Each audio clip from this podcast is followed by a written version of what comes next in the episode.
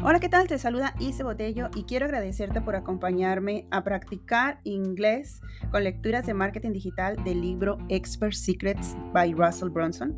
Y hoy continuamos con la parte de introducción. Comenzamos. I had just gotten married early that year, which meant I was one of just two married guys on the boys' state wrestling team. It was spring break, and all of our friends had jumped into their cars to make the six hour drive to Vegas to celebrate.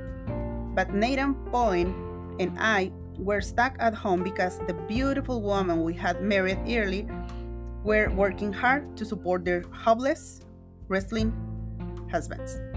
I was a sophomore at Boise State University for months leading up to spring break. I have been studying marketing and learning how to sell things online. At that point, almost everything I tried failed I tried selling on eBay and made a little bit of money, but not enough to cover the shipping and listing fees. I tried selling things on Craigslist. I tried becoming an affiliate.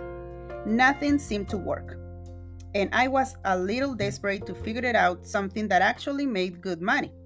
It's funny, looking back now, I didn't set I didn't set out to become a potato gun expert, but that's exactly what happened.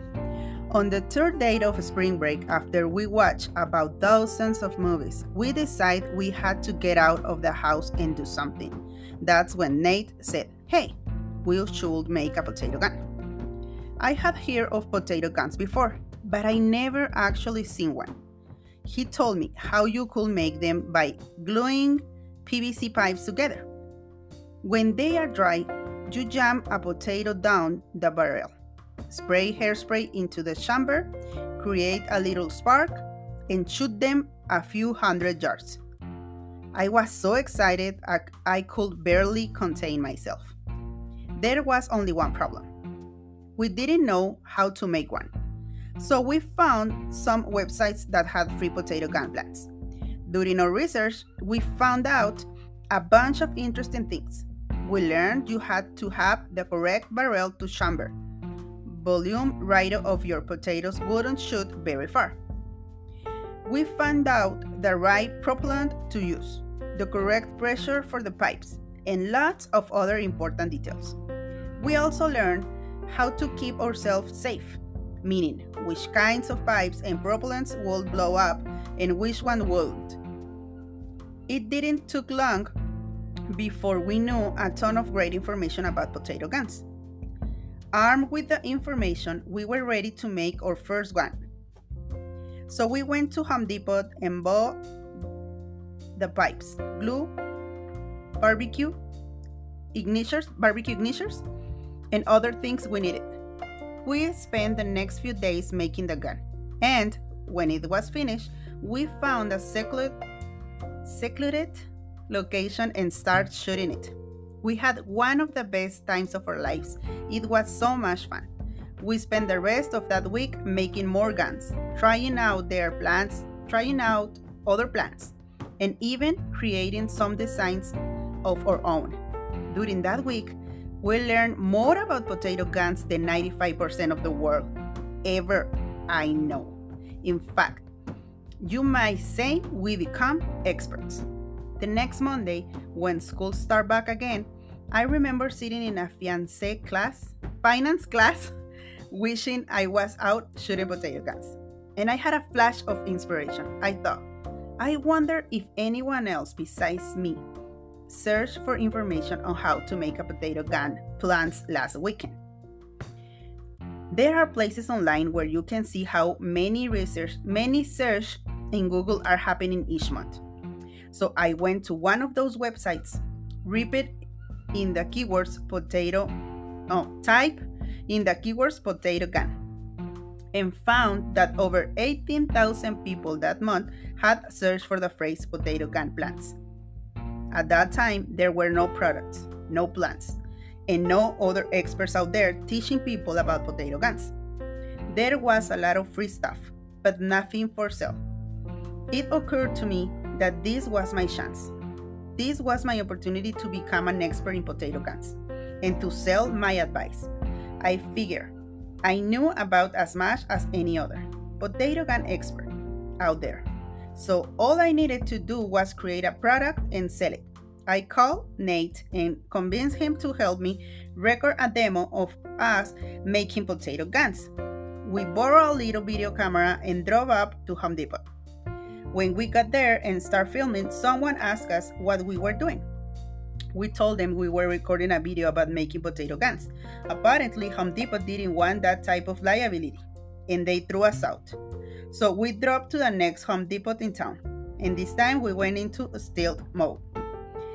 I hid, I hide the camera under my jacket, then pull it out and start recording what we were buying. As we bought the pipes, barbecue ignitions, and propellants, we returned home and filmed ourselves assembling the guns. We describe each step as we did it, shared the secret barrel to chamber volume radius we discovered, told them about our favorite problems, and instructed them how to keep safe. Eventually, we had a video explaining the whole process.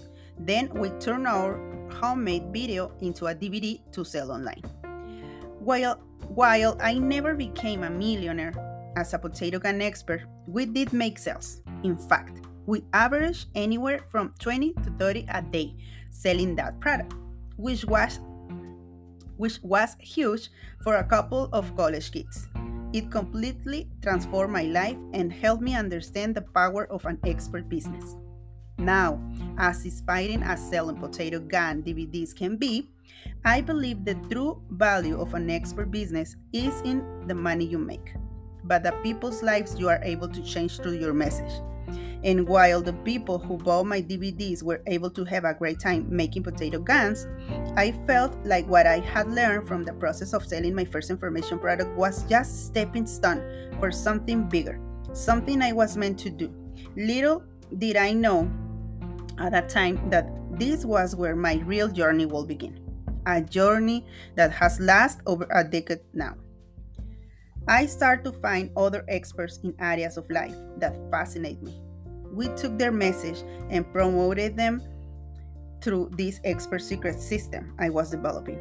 Many of the early projects we worked on failed, but with each fail- failure came a lesson on what worked and, importantly, what didn't work. I became obsessed with why people buy and what you can do to influence their purchasing decisions. Even more, Rewarding was the impact that the right message can have on someone at the right time in their life.